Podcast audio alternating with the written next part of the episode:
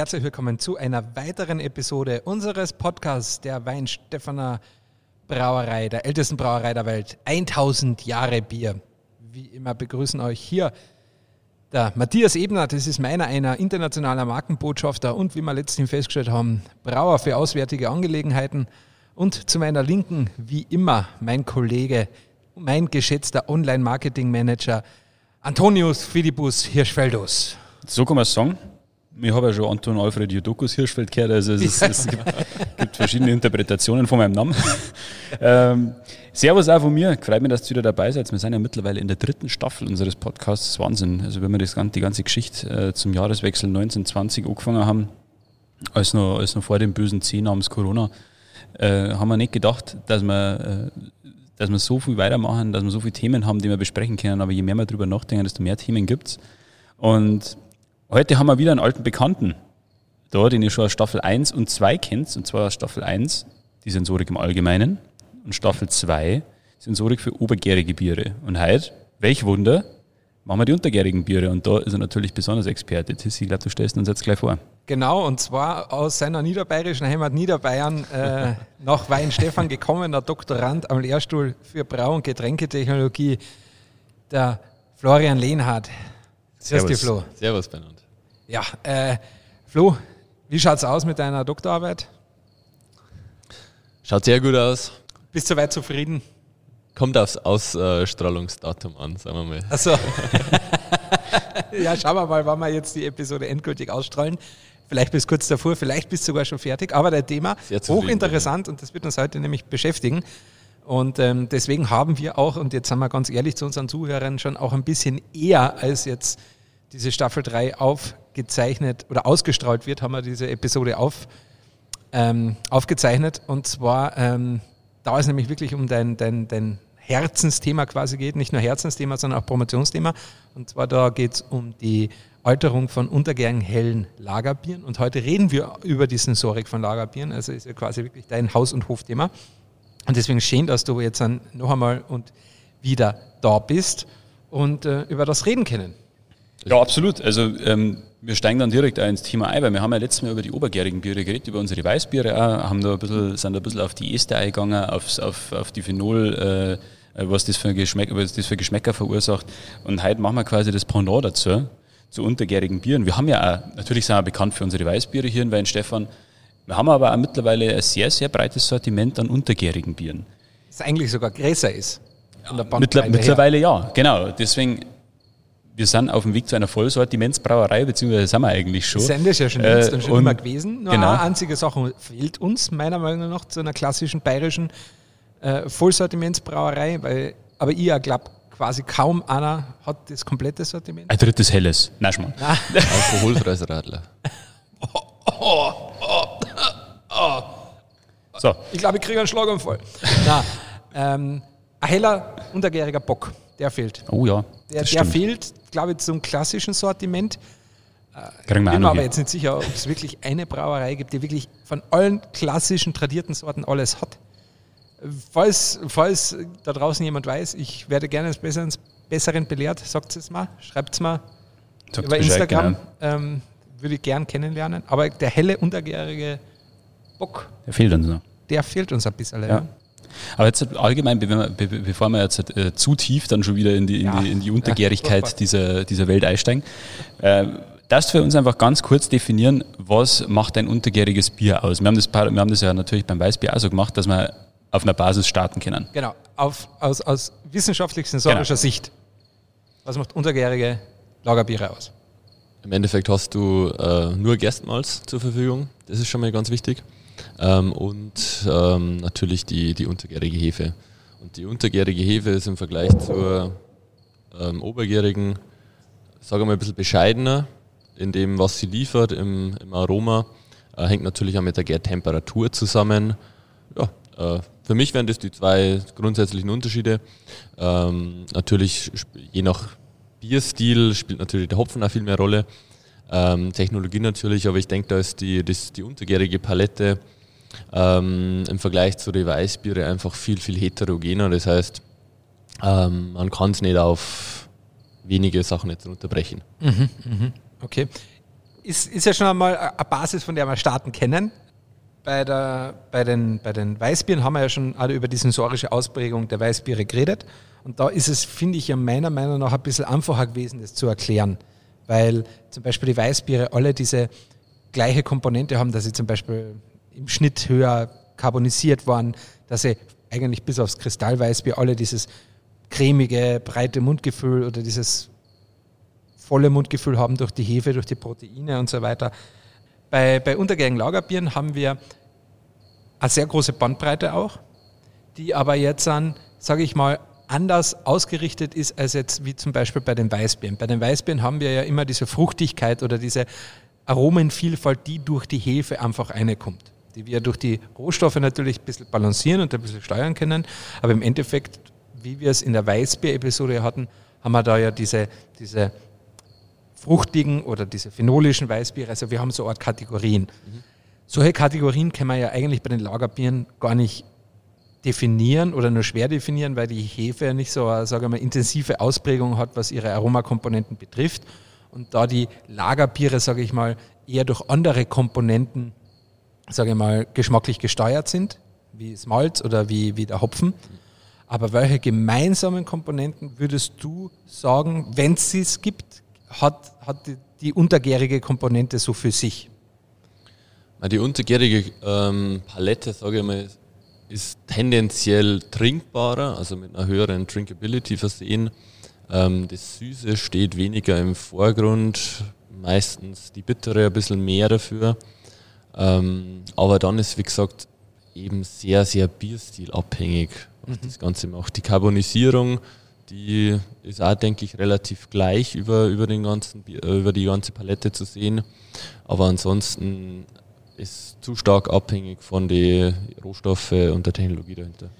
Also würdest du sagen, ist die untergärige Hefe weniger uniform als jetzt zum Beispiel die obergärige beim Weißbier, die quasi, egal ob ein helles, dunkles oder Kristallweißbier, immer diese sagen mal, starken Aromakomponenten reinbringt, aufgrund der, ihrer Eigenschaft, sodass die untergärige Hefe da quasi ein mehr Diversifizierung zulässt, weil sie selber nicht so einen krass starken Charakter hat?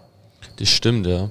Ähm, das ist wahrscheinlich auch der Grund, warum, warum die untergärige Palette schwieriger zu brauen ist. Im, wenn man jetzt an einer Hells oder einer Pilz schaut, ähm, ja, das sind wahrscheinlich die oder die zwei Bierstile, die am schwierigsten zu machen sind, dass man das wirklich clean hinkriegt, ohne Fehlaromen mit reinzubringen.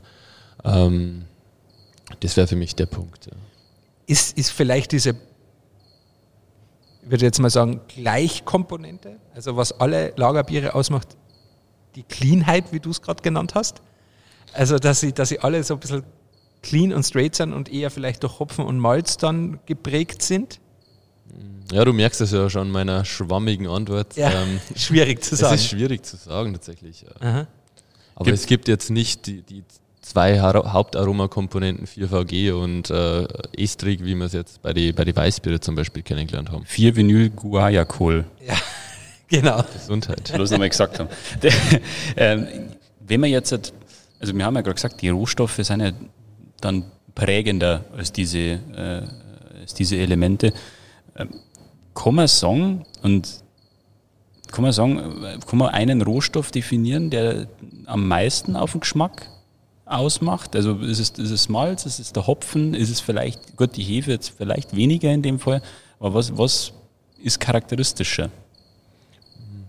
Ja, für mich ist da wieder, wieder die Unterteilung nach Bierstil. Einfach wenn ich, wenn ich an einer Pilz schaue, da ist natürlich der Hopfen im Vordergrund. Einerseits mit der Bittere, geschmacklich und, und vom Aroma einfach her die, ja, sage jetzt mal angenehme Hopfenblume.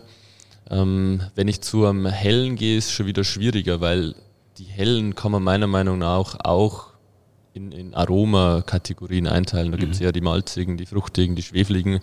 Ähm, dann gibt es welche, wo der Hopfen eher im Vordergrund steht. Und da ist natürlich dann das jeweilige, ähm, der jeweilige Rohstoff natürlich im Vordergrund. Wenn man an andere Bierstile ähm, schaut, dunkle, äh, Märzen, so Geschichten, da ist natürlich dann das Malz im Vordergrund. Ja, wie ganz kurz aus der, aus der Sicht eines Laien, also mir ist, mir ist bewusst, dass man beim Pilz oder, oder generell, dass das, das Bittere vom Hopfen kommt, dass das Brotige vom Malz kommt. Ähm, wodurch kommt dieses Schweflige zustande, was man ja oft in so einem, in so einem, in so einem hellen Mal wahrnimmt? Das Schweflige ähm, kommt im Endeffekt auch von der Hefe. Also das sind äh, ich sage jetzt einmal, niedermolekulare ähm, Schwefelkomponenten, da ist Schwefelwasserstoff, ähm, Methylmerkaptan, so Geschichten sind dabei. Ähm, hat alles den Hintergrund, dass das aus dem SO2-Stoffwechsel kommt. Also äh, Schwefeldioxid ist im Endeffekt ein wichtiges Antioxidant in unserem Bier, was, was für die ja, Stabilität natürlich auch oder dafür eine wichtige Rolle spielt. Und ähm, im Endeffekt geht das mit dem Aroma einher. Es gibt ja durchaus klassische helle, ähm, auch bei uns in der Gegend, sage jetzt mal aus München, äh, haben wir aber Brauereien, die, die ein bisschen auf der schwefligeren Seite bei einem hellen sind. Äh, ist das, kann das schnell in ein Fehlaroma abdriften? Oder ist das, äh, also ich kenne sehr Schwefel, also stark nach Schwefel schmeckende Biere, kann das schnell in ein Fehlaroma übergehen oder will man diesen starken Schwefelgeschmack tatsächlich drin haben? Da ist die, die Frage oder die Grundsatzfrage wahrscheinlich, was ist ein Fehlaroma, beziehungsweise ab wann ist was ein Fehlaroma? Und ähm, da kann man das, das, Beispiel natürlich mit den böhmischen Biere ziehen. Äh, wenn ich da an ein böhmisches Pilz denke, die haben alle Diacetyl, da würde uns einer sagen, es ist ein Fehlaroma. Ähm, dementsprechend würde das ist buttrige, oder? Das, buttrige, ja. genau. Ähm, da, dementsprechend würde ich da nicht von einem Fehlaroma, sondern absolut von einer gewollten mhm. Charakteristik sprechen. Okay. Mhm. Also es ist ja wirklich, wenn wir jetzt allein die, die ersten, sagen wir mal, zehn Minuten jetzt zusammenfassen, also es ist wahnsinnig schwer über eine gemeinsame Komponente bei untergärigen Bieren in der Sensorik zu sprechen. Ja? Weil wenn ich das jetzt so analysiere, hat man im Weißbier einfach so ein paar klassische Grundkomponenten, die fast in jedem Weißbierstil drinnen sind. Banane, Nelke, um es jetzt einmal zu, zu erwähnen, und um die herum designt der Brauer das Bier. Ja? Das ist haben wir jetzt gerade festgestellt, es gibt es im Untergegenbereich so nicht. Also es gibt nicht diese verbindende Grundkomponente, die man sagen könnte, die vom hellen bis zum dunklen Doppelbock untergärig quasi gemein hat, sondern man muss wirklich jeden Stil für sich selber betrachten. Aber das bedeutet ja auch gleichzeitig, dass man zum Beispiel dann innerhalb eines Stiles sehr stark natürlich durch den Brauprozess dann auch die, die darauf Einfluss nehmen kann, weil ähm, man dadurch ja jetzt quasi nicht diese eine Grundkomponente hat, auf die man immer schauen muss, oder? Absolut. Und du, du merkst es ja, wie gesagt, an, den, an der Variation oder an der ganzen Vielfalt an hellen Lagerbieren, wo, wo man im Endeffekt sagt, das ist, oder grundsätzlich immer davon ausgegangen, ja, das ist ein wahnsinnig langweiliges Bier. Ähm, und nur die Abwesenheit von, von Fehlaromen macht das, das Ganze aus. Aber du hast so viele Möglichkeiten, ähm, um da, ja, ich sage jetzt einmal, äh, Spezifikationen zu setzen. Das ist äh, wahnsinnig spannendes Thema. Ja, da, da haben wir ja auch vor einiger Zeit halt äh, viel drüber philosophiert und vor allem aber auch viel Blindverkostung gemacht. Thema äh, Maischverfahren, Infusion, Dekoktion mit unserem neuen Hellen, was jetzt doch nicht mehr ganz so neu ist, aber als wir das neben Originalhell quasi reingebracht haben in die Brauerei, war, ist es ja das erste Bier, das wir mit Infusionsmaischverfahren brauen. Und da war natürlich auch diese Philosophie, aber auch die sensorische Frage, wie stark schmeckt man diesen Unterschied und wie stark beeinflusst das natürlich auch äh, das Bier dann in seiner sensorischen Wahrnehmung. Und ähm, da kann man ja auch dann durch den durch den Brauprozess oder durch den Rohstoff natürlich schon auch äh, Akzente setzen. Und eigentlich finde ich, ist man da als Brauer etwas freier. Ja, man ist da echt etwas weniger gebunden als jetzt zum Beispiel bei einem obergärigen Weißbier, wo ich weiß, die Hefe wird mir halt einfach diese Banane in gewisser Art und Weise oder die, die Nelke in gewisser Art und Weise äh, einfach eine basteln. Da komme ich jetzt quasi nicht drum herum. Und beim hellen, oder hellen sage ich jetzt mal, einfach beim untergärigen Bier, habe ich ein bisschen mehr Freiheiten in gewisser Weise, ne? dass ich mir da ein bisschen austoben kann. Absolut. Gerade das, das Kernige, was man immer sagt, ähm, was jetzt von einer Dekoktionsmaische kommt, ähm, das passt natürlich jetzt tendenziell besser zu dem Originalhell. Wenn du so siehst, was ein bisschen schwerer ist, was vielleicht äh, von der Aromatik eher auf der malzigen Seite ist, ähm, im Vergleich zu dem relativ fruchtigen äh, oder vergleichsweise relativ fruchtigen neuen Hellen, wo es ja Infusion ist. Mhm, stimmt. Schlanker und ein bisschen weniger Ethanol drin. Ja, genau. Also, wenn ich mir das jetzt so schaue, was ihr jetzt äh, gerade erzählt habt, im Vergleich zum Weißbier, ähm, die beim Weißbier diese Aromen, die deutlich stärker ausgeprägt sind wie beim hellen oder ich sage jetzt mal einem untergärigen Bier. Könnte man sagen, dass ein untergäriges Bier Fehler nicht so sehr verzeiht wie ein obergäriges Bier? Absolut, ja. Ähm, Im Endeffekt hängt es dadurch äh, oder damit zusammen, dass, wie du gerade gesagt hast, ein untergäriges Bier rein mengenmäßig viel weniger Aromastoffe mit sich bringt. Mhm. Ähm, Aromastoffe oder Stoffe können äh, natürlich andere Fehlaromen in dem Sinn kaschieren oder maskieren, sagt man.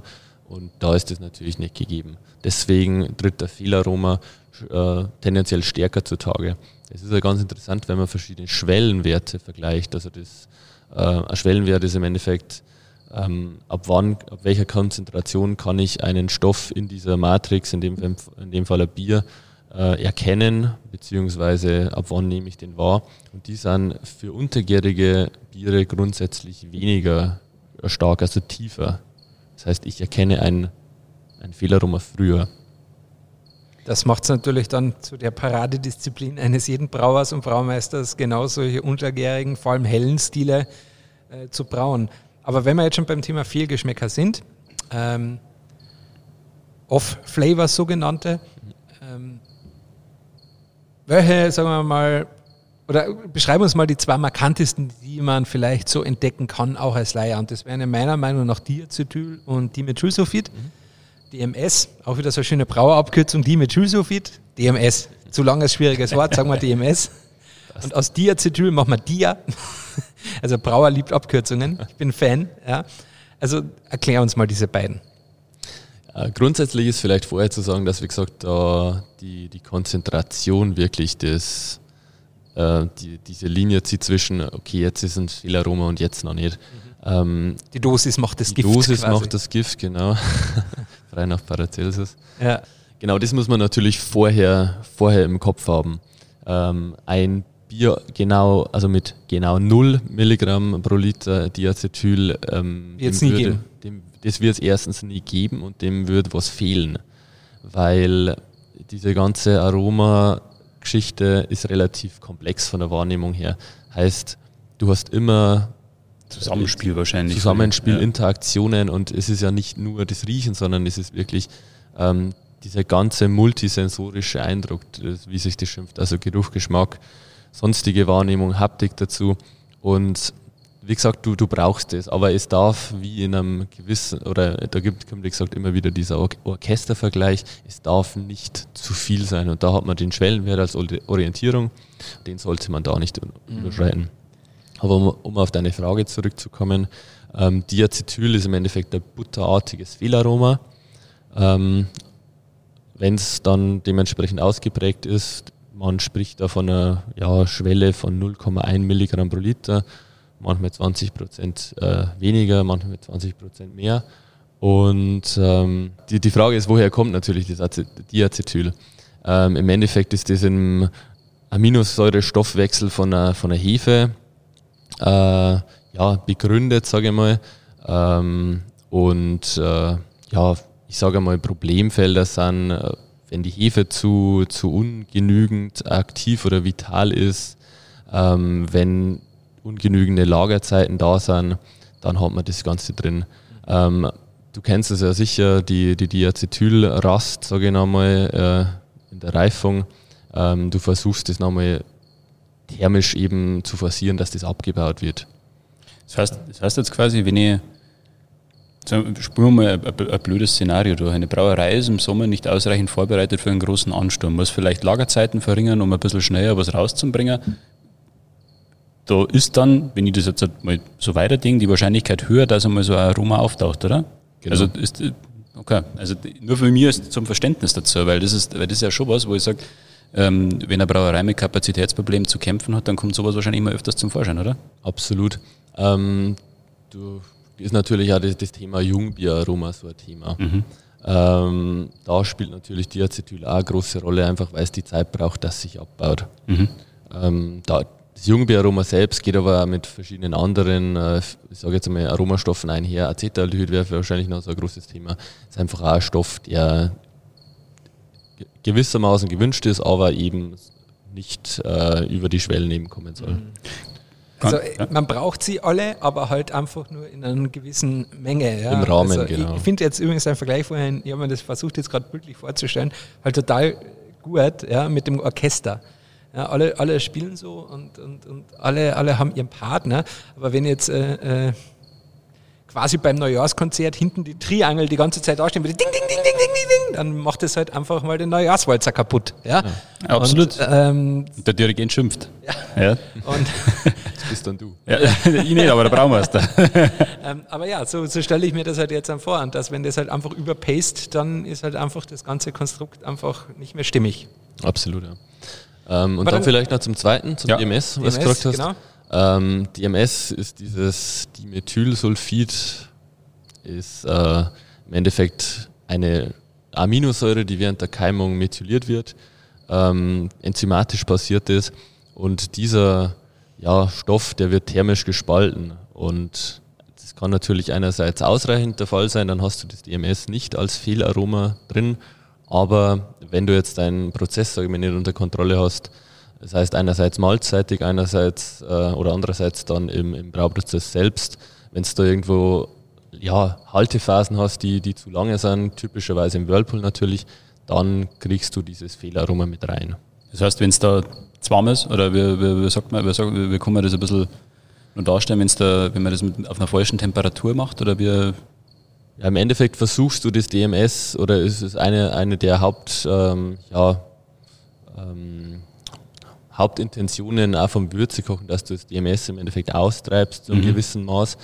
Ähm, dass du es wegkochst. Dass du es wegkochst, okay. genau, ausdampfst. Okay. Ähm, ja, das, das muss gegeben sein, aber wenn es danach eben nochmal zu warm ist, das heißt, es wird nicht mehr ausgedampft, mhm. aber die Temperatur reicht trotzdem aus, um den Vorläufer das also das, zu bilden. Genau, dann mhm, bildet es nach und ja, dampft eben nicht genügend okay. aus. Mhm. Das ist das Problem dabei. Und das hat so ein, so ein Art ja, gemüseartiges Aroma, gell? so wie Kohl, Gemüse, so wie genau. Kohl, Minestrone. Zum Beispiel, ja. Ähm, ich finde immer den, den besten Vergleich ist direkt, wenn es da ähm, äh, Dose Mais aufmacht. Stimmt, Mais, ja. Ähm, und das ist dieses erste Aroma, dieses 100% DMS. Mhm. Also wir haben jetzt ja äh, viel äh, über, die, über die Fehlgeschmäcker gesprochen, ähm, warum untergärige Biere mal nicht so gut schmecken können. Jetzt haben wir aber, sehen wir natürlich weltweit, wie beliebt diese Biere eigentlich sind. Was ist deiner Meinung nach die Erklärung dafür? Ja, weil ich habe mal gelesen, ich weiß jetzt nicht, ob die Zahl stimmt, aber ich kann es mir schon vorstellen, dass volumensmäßig diese untergärigen hellen Lagerbiere halt 95 Prozent der weltweit gebrauten Biere ausmacht. Also ich weiß jetzt nicht, ob die Zahl stimmt, also unter Vorbehalt das irgendwo mal im Internet gelesen, aber ich kann es mir schon vorstellen, weil wenn man sich anschaut, die, die großen internationalen Big Brands, die es so gibt, das sind halt einfach helle Lagerbiere. Ja? Und ähm, ja, das sind halt einfach, weil das, das, große Mengen an Volumen, das gebraucht wird, ist halt gleichzeitig auch ein Indikator für die Beliebtheit. Die Leute stehen halt einfach auch drauf. Was glaubst du, warum? Für mich sind die, die Lagerbiere einfach super ehrlich, straightforward. Äh, gut trinkbar mit einer hohen Drinkability. Deswegen, ich glaube, das ist der Hauptgrund, warum die wirklich so ja, beliebt sind. Also weil ähm, sie nicht zu überfordernd vielleicht sind vom Aroma her. Genau. Weil typischerweise, wenn man, wenn man daran denkt, ähm, wie, wie in Nordamerika die Biere ähm, getrunken oder konsumiert werden, im Endeffekt versuchst du das bei 4 Grad oder so zu trinken. Ähm, da ist aromamäßig nicht viel, viel los. Nicht viel zu schmecken. Ja. genau, ist ja irgendwo ein Erfrischungsgetränk, was kalt ähm, ja, eben getrunken wird und dementsprechend ja. Finde ich eigentlich übrigens eine, eine sehr schöne Aussage, äh, straightforward und ehrlich. Ja. Ähm, ich habe da mal äh, in Österreich eine Bar besucht, ähm, da war auch so das Motto der Bar, eine ehrliche Bar für ehrliche Menschen. und äh, ist also ein helles, ist einfach ein ehrliches, gerades Bier. Absolut, kann man, kann man eigentlich nur zustimmen. Wir haben da beim, was um die Weißbier gegangen ist, auch die Frage gestellt. Äh, Thema Food Pairing. Du tust den ganzen Tag nichts anderes wie Schmecker. Also musst du uns jetzt quasi noch einen kleinen Tipp geben, was ist für die das perfekte Food Pairing zum untergärigen Bier, beziehungsweise ich sage jetzt einfach mal zum hellen. Was darfst jetzt du sagen, was ist so der Klassiker, was kann man am besten zum hellen essen? Also traditionell bayerisch muss ich natürlich einen Schweinebraten empfehlen äh, mit einem Krautsalat. Äh, eben, ja, weil es einfach ähm, das Ganze immer schön neutralisiert und ähm, ich sage jetzt einmal das Gericht im Vordergrund stehen lässt. Ähm, ja, grundsätzlich, wie gesagt, bin ich ein Vertreter davon, dass man das äh, trinken soll, was einem schmeckt. Ähm, genauso wäre natürlich zum Schweinebraten äh, dunkles Bier zu, mhm. zu empfehlen, weil es im Endeffekt meistens in der, in der Soße drin hast. Ähm, ja, ist einfach so Philosophie-Sache. Ähm, ja, also ich bin, wenn es vor allem um ein helles geht, also es kommt ja wirklich, also das ist bei den Untergärigen halt wirklich, man muss den einzelnen Stil isoliert betrachten. Also wie man schon die ganze Zeit eben gehabt Absolut. hat, wir, wir, haben, wir können sensorisch und, und, und geschmacklich einfach wenig Brücken zwischen den verschiedenen Stilen innerhalb des untergärigen Sektors bauen, wie man es vielleicht einfach beim Weißbier hätte. Deswegen muss man sehr isoliert betrachten. Und ähm, dazu sage ich jetzt beim Hellen zum Beispiel, ist halt, das ist halt ein Traum-Brotzeitbier. Also ich mache mir das Helle halt am liebsten auf mit äh, am Käse, mit einem Brot, mit einer Brezen, am Arbatzen, also wirklich die, die volle Palette. Kurz gereichert. Ja, logisch, ein Speck, eine Hauswürstel, brauchen wir nicht drüber diskutieren, also das ist sowieso gesetzt. Und was mir halt dazu halt taugt, ist halt diese, diese süß-saure Komponente durch eine Essiggurkel oder, oder, oder sowas halt noch, das halt immer auf einem Brotzeitbrettel mit dabei ist, weißt Oder das finde ich halt geil, weil da hast du halt nämlich so viele verschiedene Aromenkomponenten, also wirklich das Fette vom Käse und dann das Kräuharte und das, das, das malzig-brotige von, von einem gescheiten Brot und dann halt noch das Süße und Saure von, von den Essiggurkeln oder von einem Pfefferoni und dann halt das Helle, ist halt einfach der Allrounder. Das finde ich halt geil. Absolut. Also wer bei uns bei den Livestreams und bei den Videos öfters mal aufpasst, wir, wir haben eigentlich ja immer irgendwo Brotzeitbrettel dabei stehen, einfach weil Brotzeit es absolut, absolut gut dazu weißt. Genau, und ich meine, du kommst aus Österreich, wir kommen aus dem tiefsten Bayern, da bin ich Brotzeit, da haben wir es, dann weiß es auch nicht mehr. Genau also. so schaut aus. Ja. Ist in einer niederbayerischen Heimat Niederbayern Brotzeit ein großes Thema. Ja, absolut. Möglicherweise. Möglicherweise. Vielen, vielen Dank, Flo, dass du nochmal da warst. Zum dritten Mal. Wahnsinn. Also du bist, du bist bei uns Stammgast quasi. Äh, auch in Zukunft, jederzeit, wenn du Zeit hast, schaust vorbei. Wir haben immer Bier für die kalt. Und äh, vielen, vielen Dank. Äh, ich hoffe, auch ihr zu Hause könnt was damit anfangen, was wir euch heute erzählt haben. Wir haben gesehen, das ganze Thema untergärige Biere und Sensorik ist, ist einfach so sehr einfach, komplex. Ja, ist nicht so einfach, ja. Ist einfach sehr komplex, genau. Deswegen, ähm, wir werden dieses Thema auch weiter behandeln. Vielen Dank fürs Zuhören. Danke Flo nochmal. Danke, und dass ich da sein darf. Ich nehme dich beim Wort. Sehr gerne. Ja, immer, jederzeit. Wenn es klopft im Marketingbüro. Hallo, ich hätte gern mein Bier. Ist gut, ich kann es vom Fenster abschmeißen, das ist gar kein Problem. vielen, vielen Dank. Äh, danke fürs Zuhören und bis bald. Servus, bis bald, euch.